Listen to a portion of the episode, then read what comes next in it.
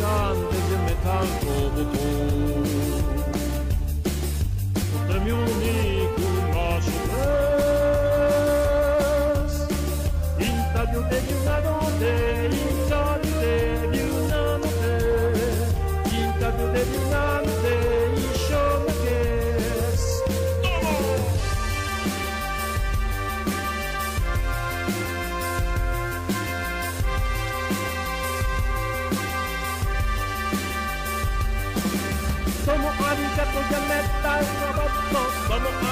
Arigato di metal robotto, sono arigato di metal robotto, sono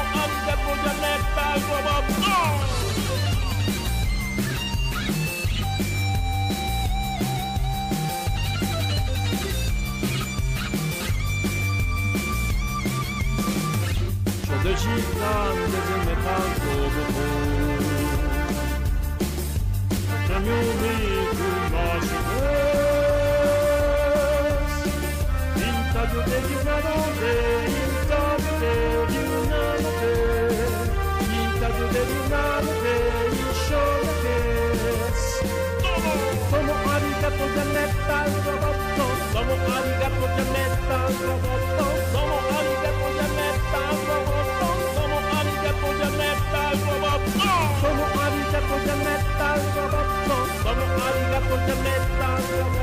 sono arigato giannetta, sono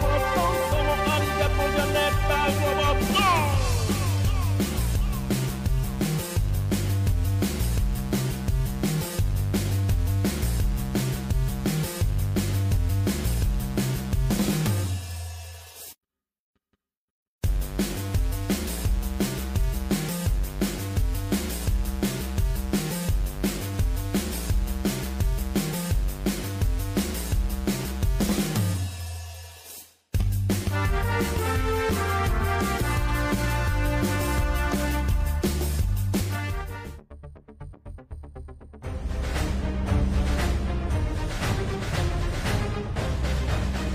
Líder Visa presenta Hola, hola, hola, ¿cómo están? Yo soy Eric Contreras Ayala, estoy ya en Metaloboto. Muchas gracias por escucharme, por estar aquí, atentos a lo que vamos a platicar el día de hoy. Tenemos un montón de noticias que dar. De hecho, ahora sí tenía un montón de noticias pues en el, en el tintero eh, preparadas, pero pues resulta que la aquí en México se acaba de dar hace un par de días aproximadamente un evento en el en el Congreso mexicano en donde destacó mucho eh, Maussan este investigador sobre el fenómeno ovni y pues ha, ha- han salido varias especulaciones básicamente eh, lo tomaron como charlatán lo tomaron absolutamente todo como un juego eh, denigrando y justamente pues, sacando de contexto todo el trabajo que se ha realizado, por ejemplo, en los Estados Unidos para que se le dé mejor eh, visualización al fenómeno eh, de, de, de, de las luces en el cielo, etcétera. Entonces vamos a hablar de eso. Es un eh, artículo bastante extenso y después vamos a hablar de un poquito pues de otros temas como cinito y videojuegos, pero bueno, vamos a darle de entrada a las noticias ñoñas, venga.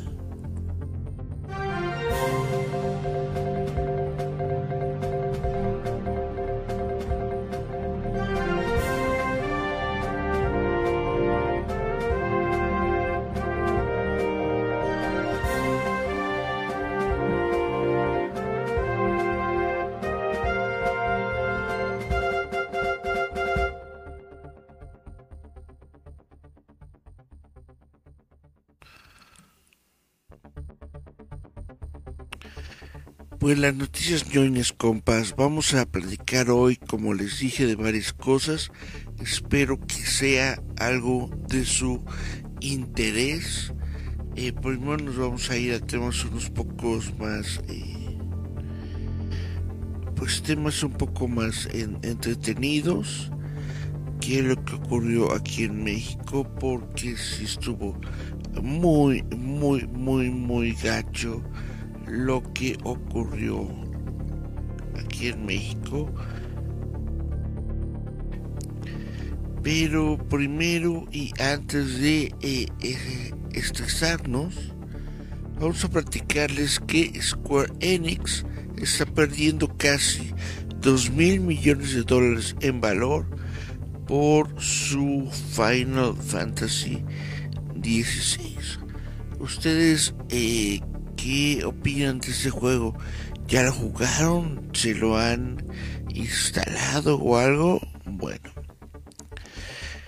Según la nota, Square Enix ha perdido casi 2 mil millones de dólares en valor desde el lanzamiento de Final Fantasy XVI en junio. Y un nuevo informe ha puesto en duda la capacidad de la compañía para recuperarse. Las acciones de la compañía se han desplomado casi un 30% desde que salió Final Fantasy XVI el 22 de julio, cerrando el 13 de septiembre en su punto más bajo desde mayo del año pasado. La exclusiva de PlayStation 5 vendió 3 millones de copias durante la semana de lanzamiento, cifra que desató un debate online sobre si había cumplido los objetivos de ventas del sitio de la compañía Square Enix. Square Enix le dijo al sitio web IGN.com en julio que las ventas de Final Fantasy fueron extremadamente fuertes e insistió en que el juego se había vendido bien en relación con la base de instalación de PlayStation 5. Sin embargo, fuentes de IGN familiarizadas con el rendimiento de Final Fantasy XVI confirmaron que las ventas se habían reducido considerablemente desde su lanzamiento pero que el juego aún no se consideraba un desastre. A principios de septiembre, Square Enix anunció que Final Fantasy XVI tendría dos expansiones pagadas y confirmó que se estaba desarrollando oficialmente un port para la PC. A la raíz del problema, dijeron fuentes al sitio Bloomberg, es que a los productores se les dio pleno control sobre el alcance y la dirección de los proyectos cuyos objetivos pueden cambiar sin previo aviso. El resultado de esto es la volatilidad en la calidad del producto final. Square Enix tiene un nuevo CEO, quien es Takashi Kiryu, quien tiene la intención de reducir la cantidad de juegos pequeños en proceso para centrarse en juegos de gran presupuesto que tienen una mayor posibilidad de tener un impacto en los resultados de la compañía. Square Enix declinó hacer otros comentarios. Al parecer actualmente se está trabajando en una reconstrucción de las prácticas de desarrollo. Una fuente cercana a Square Enix le dijo a IGN que Kiryu ha pedido un cambio en toda la empresa a nivel mundial, pero este cambio llevará tiempo.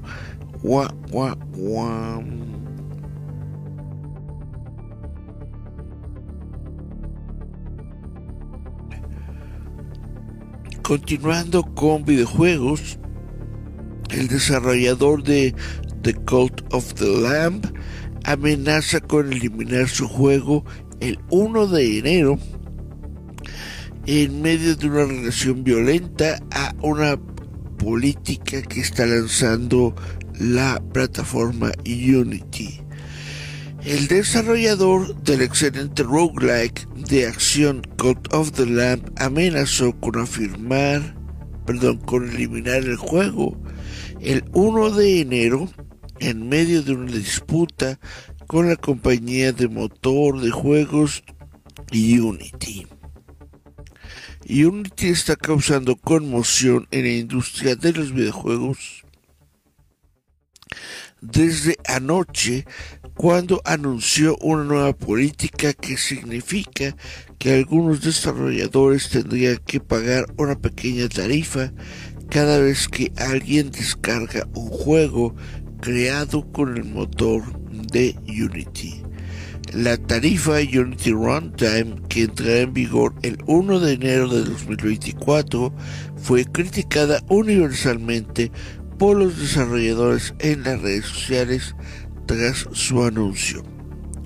Más tarde, eh, Unity dio marcha atrás en algunos aspectos de la política en medio de la creciente ira de desarrolladores insistiendo en que la tarifa solo se aplicaría a la instalación inicial de un juego y que los desarrolladores no serían responsables de las instalaciones a través de servicios de suscripción como Xbox Game Pass, eh, como lo es en cambio eh, las tarifas se pasan a los titulares, a los titulares, perdón, en plataformas como Xbox. Sin embargo, persiste una gran preocupación y la reacción no se ha hecho más que volverse ruidosa de la noche a la mañana y hasta el día de hoy varios desarrolladores de alto perfil han dicho que la nueva política de Unity afectará significativamente sus planes. Algunos se preguntan si seguirán utilizando Unity en el futuro, pero por el momento el desarrollador de Cult of the Lamp, Massive Monster, fue un paso más allá y dijo que de momento planea eliminar el juego de la venta el 1 de enero. Dice en la nota en Twitter, ahora ex, compre Cult of the Lamb ahora porque lo eliminaremos el 1 de enero. En una declaración de seguimiento, Massive Monster pidió a Unity que deje de ser apestoso y agregó que la nueva política obligará a un largo giro hacia un nuevo motor de juego para los próximos títulos. Pues bueno, si ustedes no saben a qué se refiere esto de Unity, Unity es una plataforma que justamente eh, no, no es de pago, es gratuita, aunque la puedes tú mejorar, por supuesto, puedes mejorar sus... Eh, pues, pues, pues, todos los aspectos de la, de la plataforma pueden ser mejorados con plugins de pago. Pero total que esta plataforma te permitía eh, subir tu juego a diferentes tiendas sin ningún problema. Pero ahora parece que te van a cobrar una lana si subes tu juego. Y pues esto es un golpe muy fuerte para los desarrolladores independientes de juego que muchas veces tienen pues un presupuesto bastante, bastante limitado y que justamente están esperando esas ventas, esas descargas de juegos en las tiendas para poder eh, capitalizarse. En fin, vamos con eh, la noticia del telescopio web que eh, se dice que el telescopio web está encontrando signos de vida en la atmósfera de un mundo oceánico distante. El telescopio espacial James Webb ha detectado una molécula orgánica en la atmósfera de un exoplaneta lejano que podría indicar la presencia de vida prosperando en un vasto océano global aunque se necesitarán más observaciones para confirmarlo. Se cree que el exoplaneta X2, perdón, K2-18b, que se encuentra en órbita en la zona habitable de una estrella alienígena a unos 120 años luz de la Tierra, en la constelación de Leo, eh, podría tener vida, observaciones anteriores del mundo distante, que es aproximadamente 2,6 más grande que la Tierra, habían llevado a algunos científicos a creer que podría permanecer, pertenecer, perdón, a un tipo recientemente descubierto de planetas potencialmente habitables conocidos colectivamente como los mundos Haitian. Estos planetas son esencialmente mini Neptunos que cuentan con atmósferas ricas en hidrógeno y océanos que abarcan todo el mundo y que tienen el potencial de sustentar vida microbiana. Ahora, un nuevo estudio del K218b utilizando datos recopilados por el telescopio espacial James Webb ha revelado más sobre la verdadera naturaleza del planeta alienígena. Normalmente los mundos subneptuno como K218b son difíciles de observar debido al diluvio de radiación que emana de sus estrellas madres. Sin embargo, en el caso de K218b, los astrónomos pudieron capturar la luz de la estrella madre que había atravesado la atmósfera del planeta en órbita. Este resultado solo fue posible gracias al rango de longitud de onda extendido y la sensibilidad sin precedentes que tiene el web, que permitió una detección robusta de características espectrales con solo dos tránsitos, dijo Niku Machufan, Machudan, perdón, de la Universidad de Cambridge, quien es el autor principal del artículo que describe las observaciones aceptadas para publicación en The Astrophysical Journal Letters.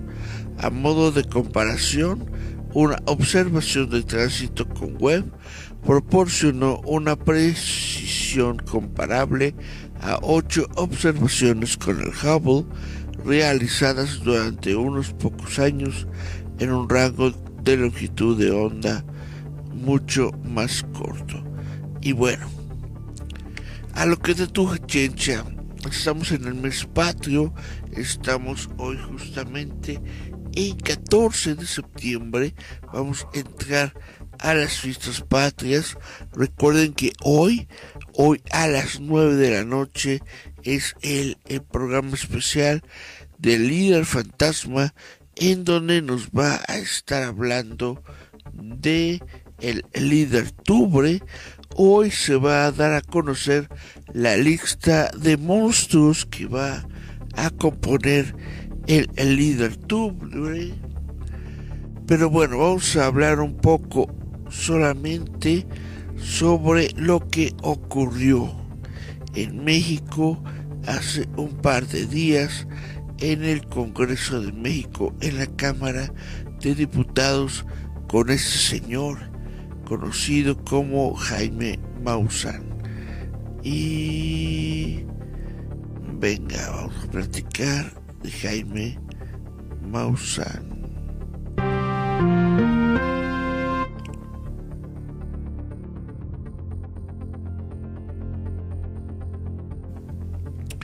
Pues resulta que, eh, eh, bueno, según la nota que tengo aquí del sitio Wire, era como un unboxing extraterrestre, pero eran solamente momias de Nazca de Perú. Hacia el final de una audiencia pública en el Salón Verde de la Cámara de Diputados del Congreso de México, Jaime Maussan, ufólogo, periodista y conductor del programa de televisión mexicano Tercer Milenio, anunció su sorpresa. El conocido investigador centró la atención de la audiencia en esta sesión histórica en fenómenos anomales no identificados, conocidos como UAP. Antes de comenzar la audiencia, Sergio Gutiérrez Luna, diputado de Morena, que es el partido gobernante de México, pidió a los participantes ponerse de pie y jurar decir la verdad. Entre la audiencia se encontraban Ryan Graves, quien es un teniente piloto retirado de la Marina de los Estados Unidos, que anteriormente había manifestado en el Congreso de los Estados Unidos sobre su experiencia con objetos no identificados. Y también Abraham A.B. Loeb, un astrofísico director del Departamento de Astronomía de Harvard, principal defensor de una teoría de que eh, la nave espacial extraterrestre ya ha aterrizado en la Tierra. En fin, cuando le llegó el turno de Maussan a hablar, dio una señal para abrir dos pequeños, ellos le dicen sarcófagos, son dos pequeñas cajas que contenían los cuerpos de dos seres no humanos. Pero estos no son seres no humanos. Lo que son son momias de Nazca. Específicamente son momias humanoides tidráctides de Nazca, que fueron alguna vez ya presentadas como un gran descubrimiento arqueológico, pero desde entonces fueron ampliamente desacreditadas por la comunidad científica internacional. Se sospecha que estas momias fueron manipuladas para darles una apariencia diferente. Su autenticidad ha sido rechazada por importantes organizaciones como el Comité Mundial de Estudios de Momias, que ha calificado el descubrimiento como un fraude calificándolo de una campaña organizada y responsable de desinformación. La riqueza arqueológica de Perú es reconocida mundialmente con sitios que van desde la antigua civilización Caral hasta la de los incas, pasando por el legendario Machu Picchu pero las momias presentadas en el Congreso de México no son más que falsificaciones. La opinión de académicos, arqueólogos y científicos es unánime. Parte de estas momias son cuerpos humanos prehispánicos modificados, mientras que el resto, especialmente las más pequeñas, como las presentadas esta semana en el Congreso mexicano, son cuerpos ensamblados con restos animales y huesos humanos. Con la experiencia que tienen todos los investigadores que han trabajado con momias precolombinas, especialmente de la zona de Nazca, nos queda muy claro que estas momias, las grandes, son seres, humanos precolombinos que han sido modificados para fines comerciales, eh, propósitos y las supuestas pequeñas momias son estructuras que se han armado, dijo al diario El Comercio el antropólogo físico Guido Lombardi quien ha estudiado momias en Perú.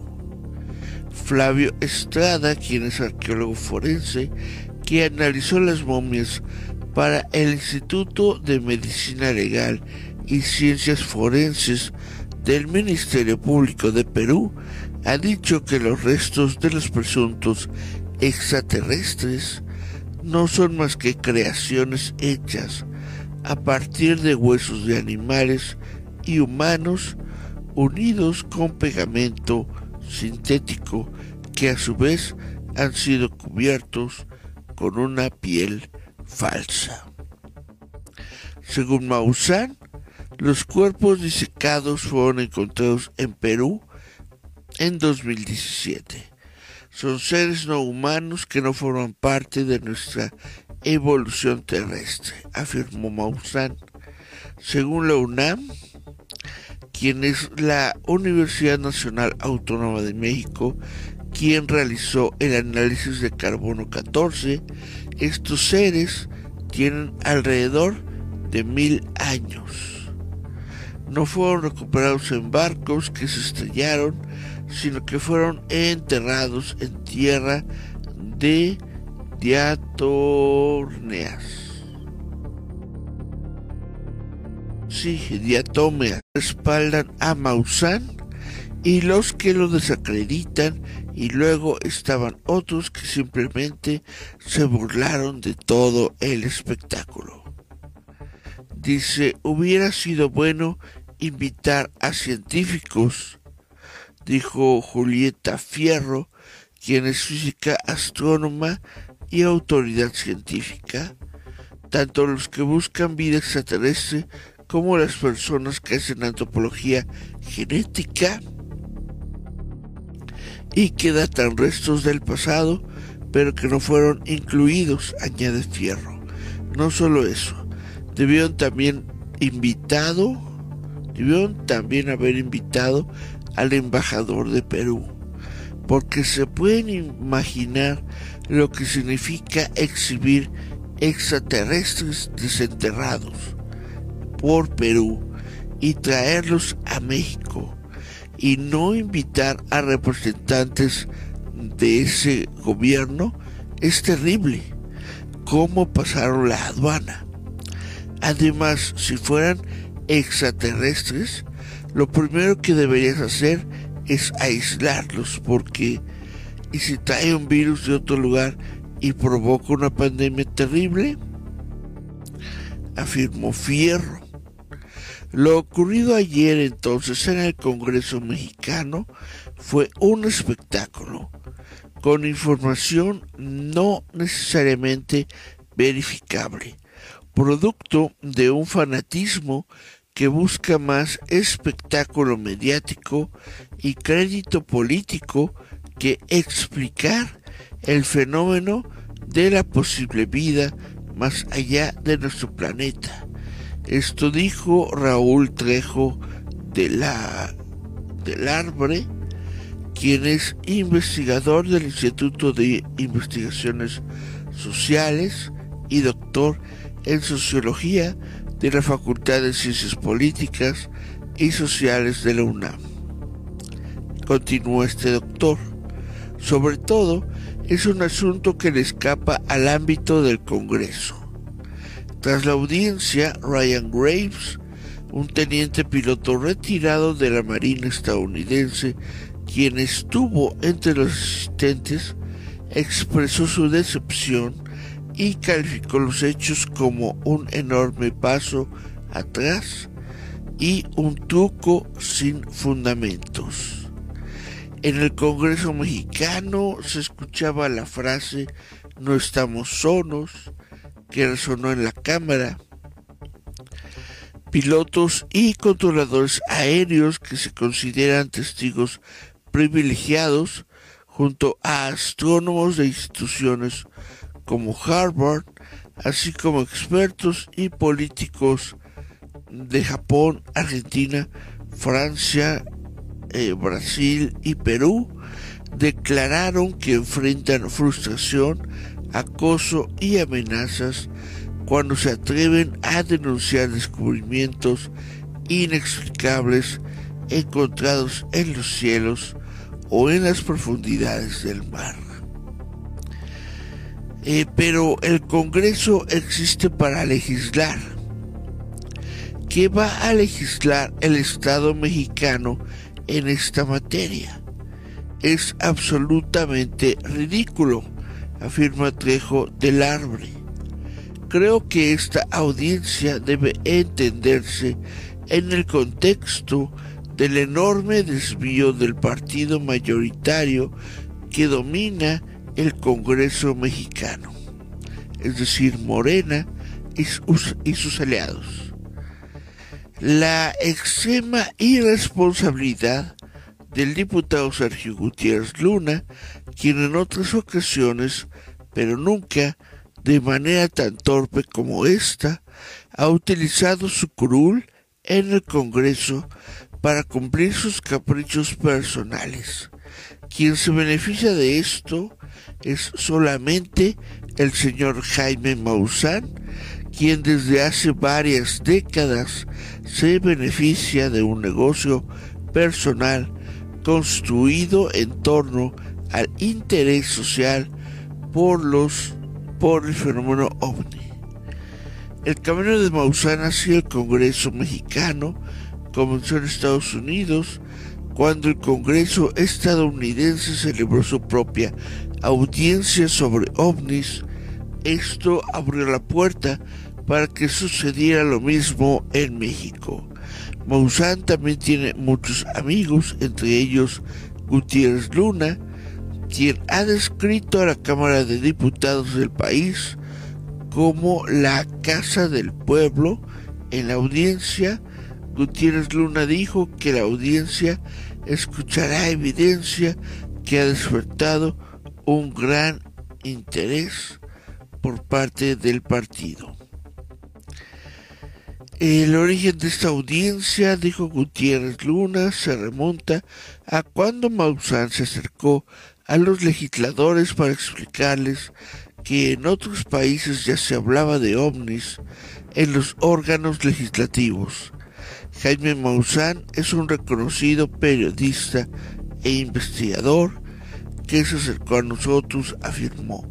Si usted jura decir la verdad en este ejercicio de poder legislativo, promete decir la verdad sobre todo lo que hoy se discute aquí, dijo Gutiérrez Luna al encabezar a los participantes en la audiencia de toma de juramento. En fin, el Congreso mexicano tiene la facultad de tratar cualquier asunto con el fin de iluminar y orientar a la sociedad, pero sobre todo y fundamentalmente para legislar. Eh, los legisladores supervisan otros poderes, gestionan las necesidades de la sociedad, pero ante todo hacen leyes por lo cual esta reunión fue convocada como una audiencia pública para la regulación de fenómenos anómalos no identificados en México, por lo que es una tontería. ¿Cómo regular lo anómalo y lo no identificado?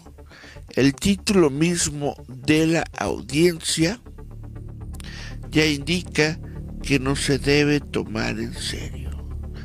Dice, esta no fue la primera vez que Maussan compareció en una audiencia celebrada en el Congreso mexicano. Ya en 2016, la Cámara de Diputados lo recibió tras una invitación de un diputado del PRI, otro partido político, para audiencia centrada en figuras geométricas incluidos los círculos de las cosechas que aparecen trazados en los campos y que a menudo se denominan agroglifos.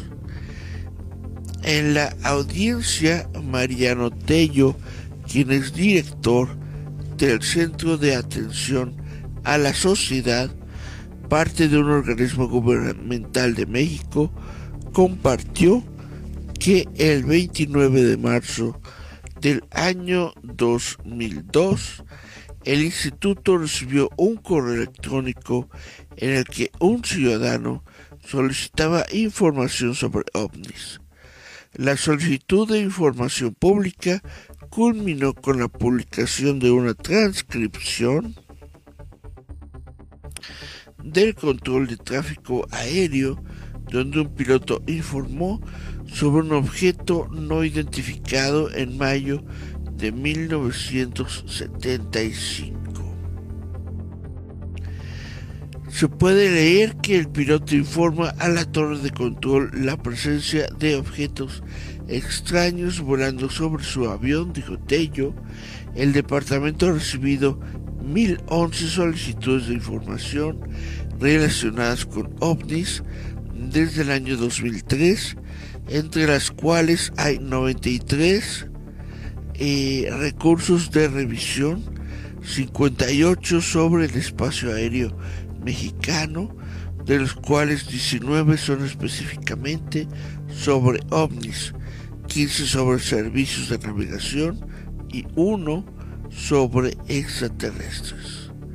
Luego de la visita de Maussan a la Cámara de Diputados, el Instituto de Astronomía de la UNAM emitió un comunicado señalando que a pesar de muchos estudios y monitoreos constantes en la actividad en el espacio, a la fecha no existe ningún informe observacional o experimental que aporte evidencia de la existencia de vida más allá de la Tierra. El comunicado de la UNAM agrega que es importante que cualquier trabajo en esta área se realice con el apoyo instituciones de investigación científica y siguiendo rigurosos estándares éticos. El Instituto de Astronomía también enfatizó que los científicos son los principales impulsores de la búsqueda de vida extraterrestre y continuarán explorando este campo con la diligencia que exige la ciencia. Por lo que el martes 12 de septiembre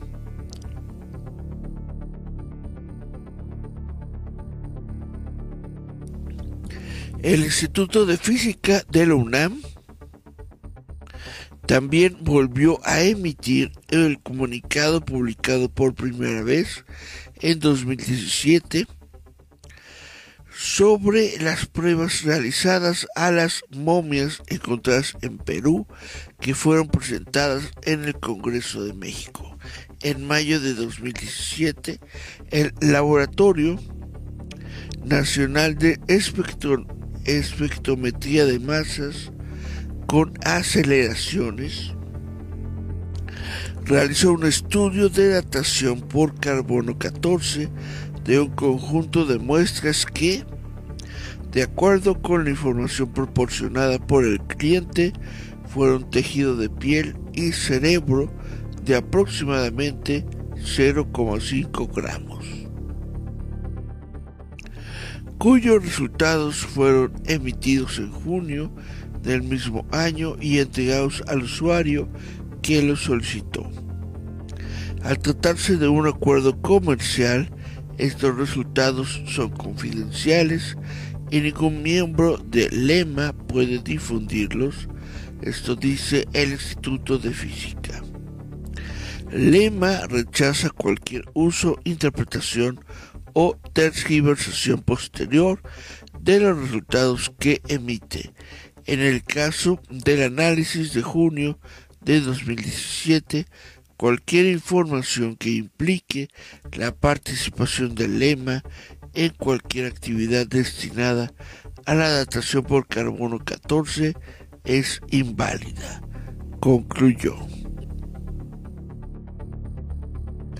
Eh, porque luego solamente con este papel, solamente con el papel que dio la UNAM con el papel del carbono 14, ya sale Jaime Maussan a constatar que la UNAM ya dijo que, que son restos no humanos.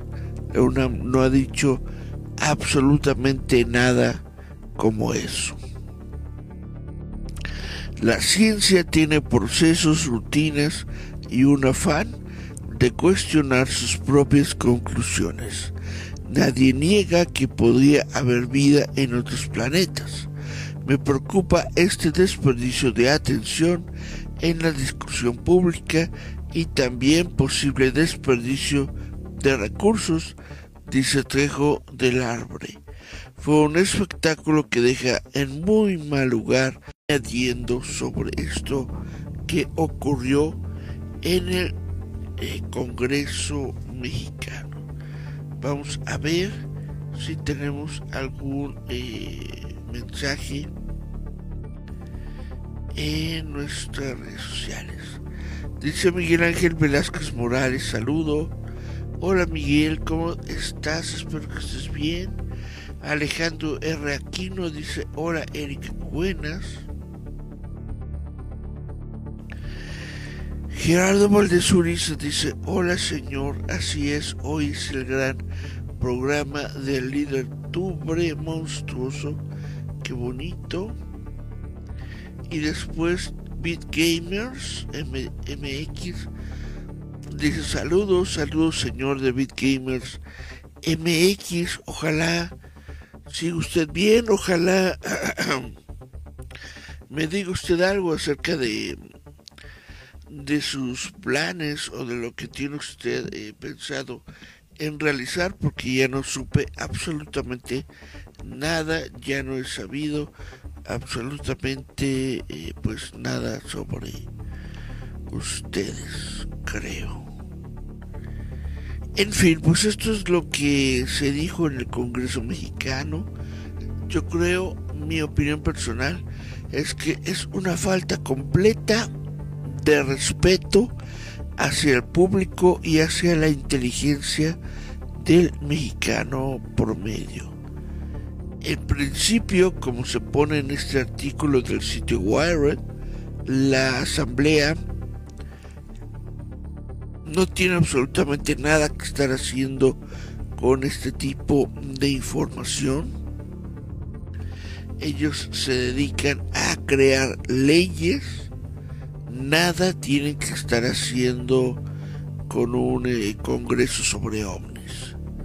Segundo, la información que se dio es información vieja, es información falsa, es información eh, rancia, no es información eh, que se pueda con la que se pueda confiar no es información científica, es puro chisme de viejas, son puras historias de, de viejitos, todo esto que, que, que llevó Maussan al Congreso no, no es más que eh, espejos, no es más que humo, todo este espectáculo no fue más que un, eh, un comercial, un comercial de televisión para tercer milenio.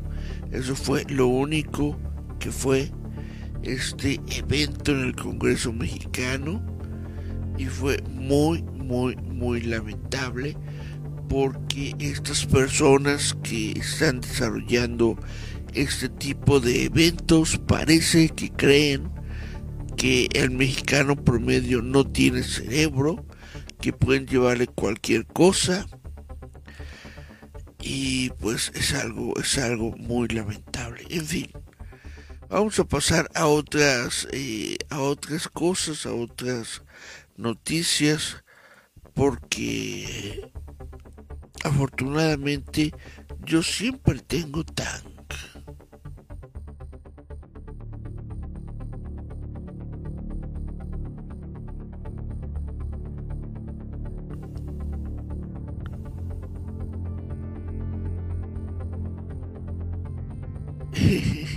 creo que no. Lo, desactivé en lugar de activarlo. Perdón. Como estaba diciendo, yo siempre tengo tanga. Jaime. Sí, señora. El niño tiene sed y no hay duraznos. Pero Tan le va a encantar por su gran sabor a durazno. Mm. No se lo merece.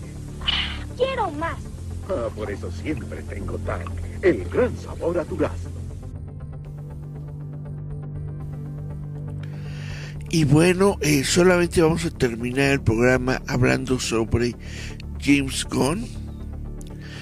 James Gunn dice que la fatiga de los superhéroes no se trata de los superhéroes en sí, sino de ver cómo las cosas, cómo cosas se golpean entre sí sin ninguna historia.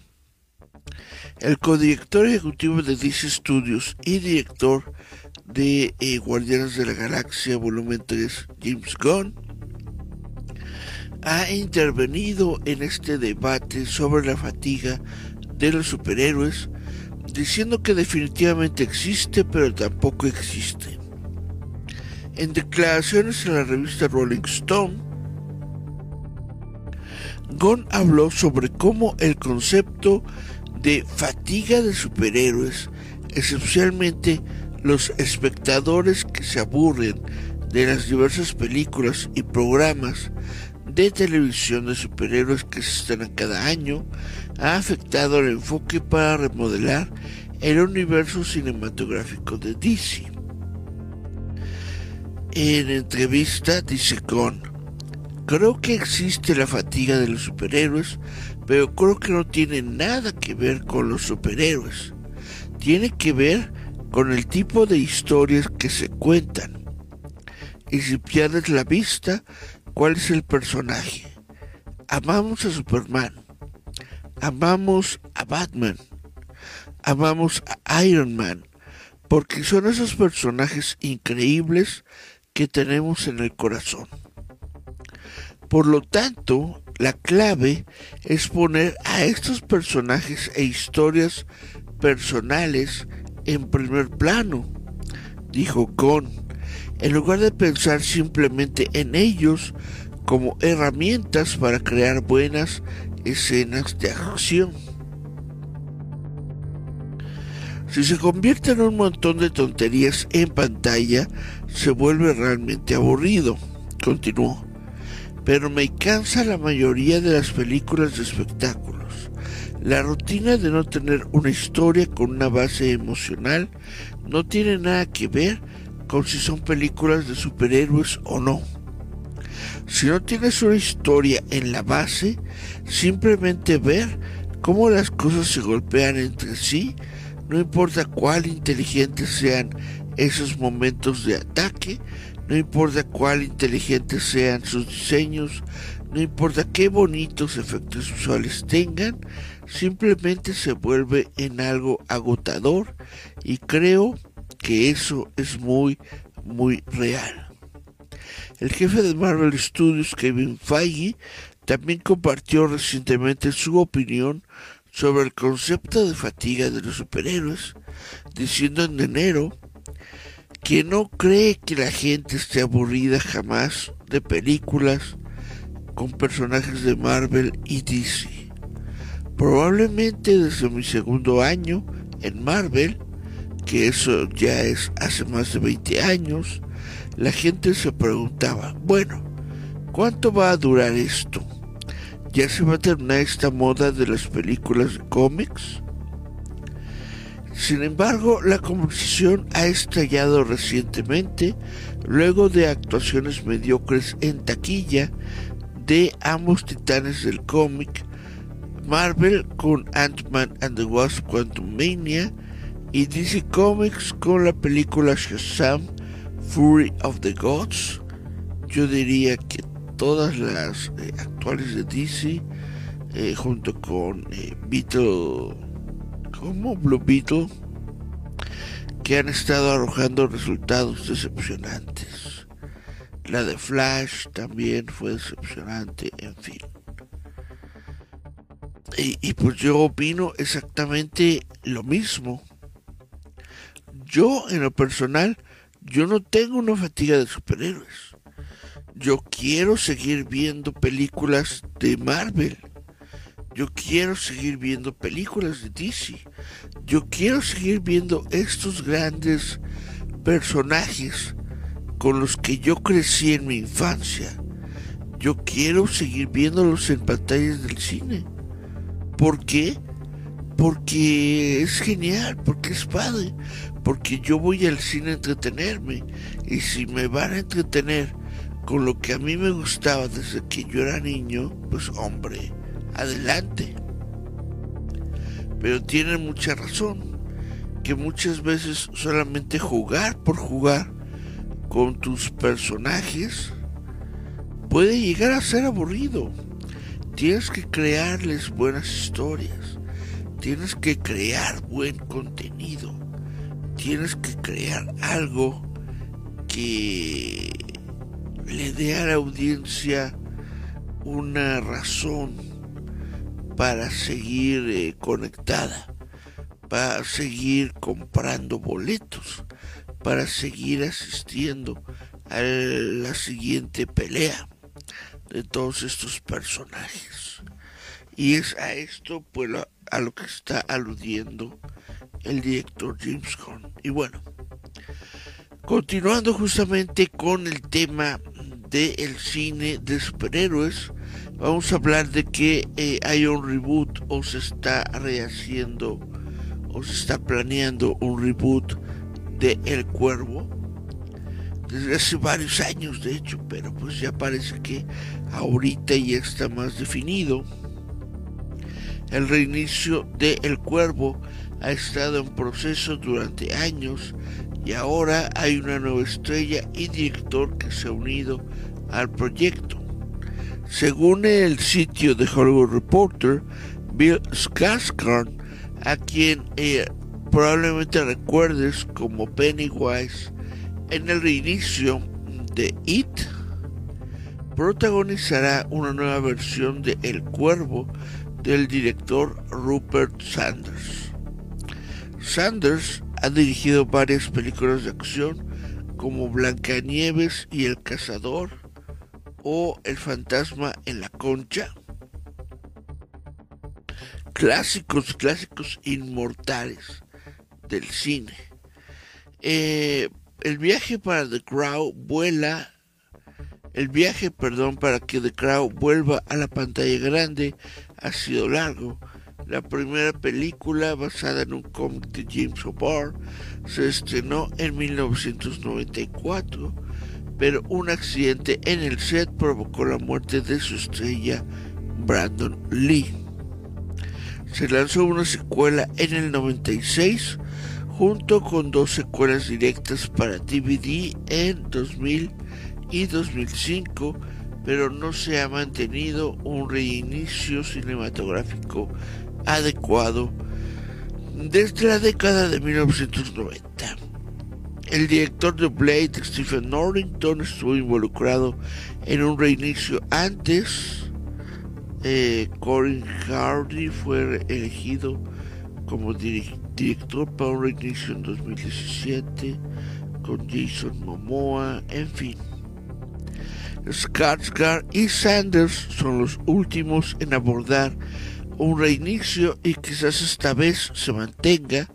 Después de todo, la película Uncharted pasó por innumerables directores y estrellas antes de decidirse finalmente por Tom Holland y el director Ruben Fletcher, quienes llevaron con éxito a Nathan Drake a la pantalla grande en 2022. Me pregunto yo quién escribió esto fue alguien a la que le gustó eh, la película de Uncharted, que yo creo que nadie vio, pero bueno.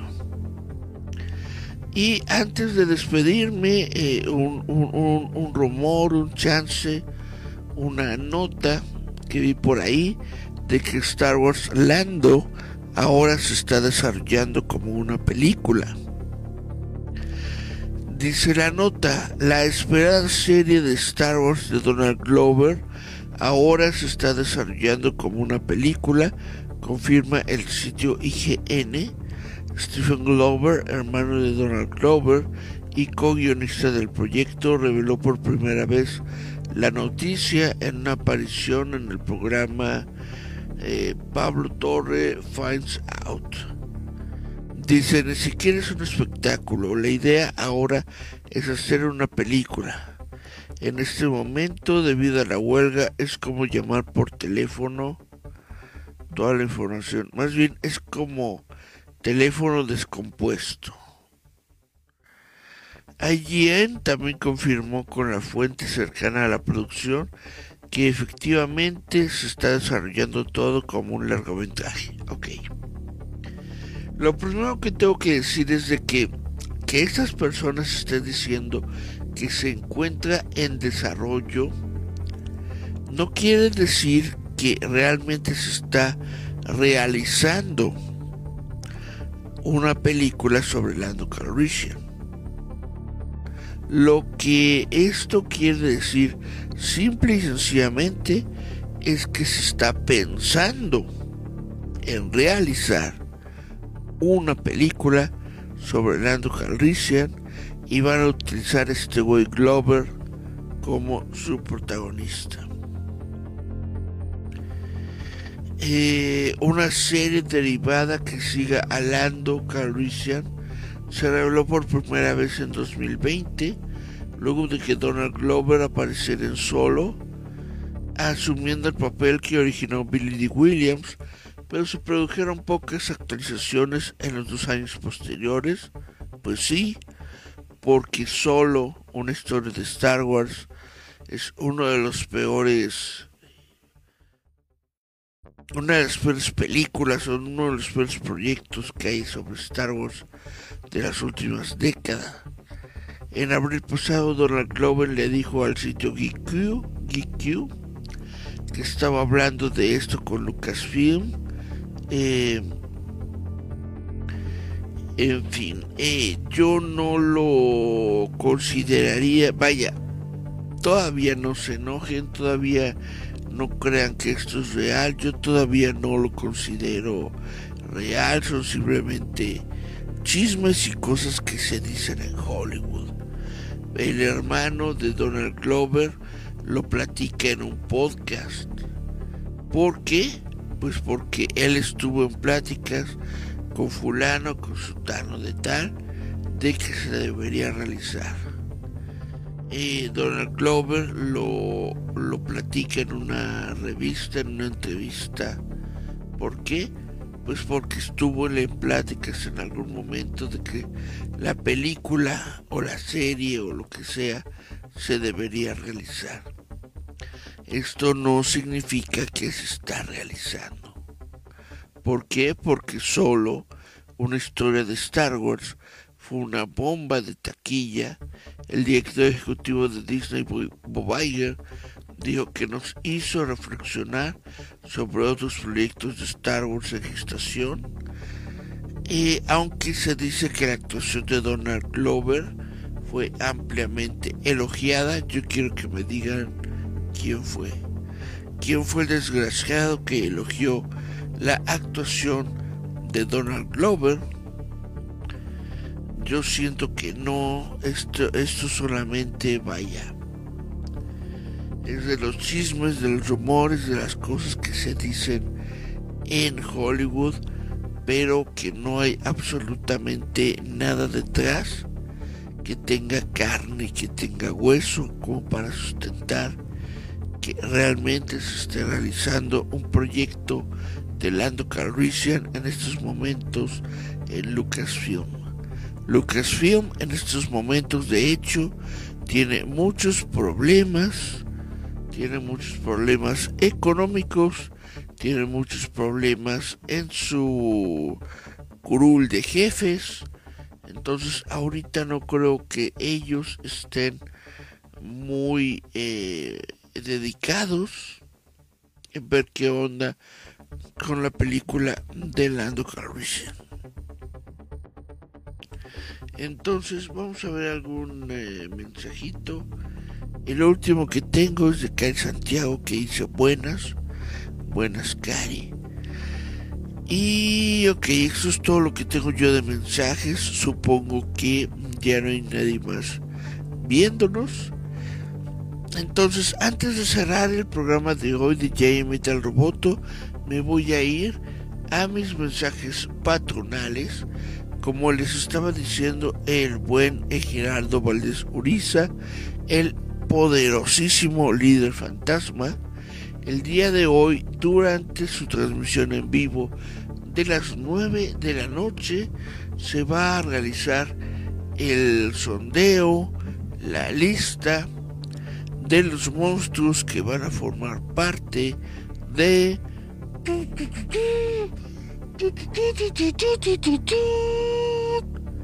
eh, ni más ni menos que el líder Tubre.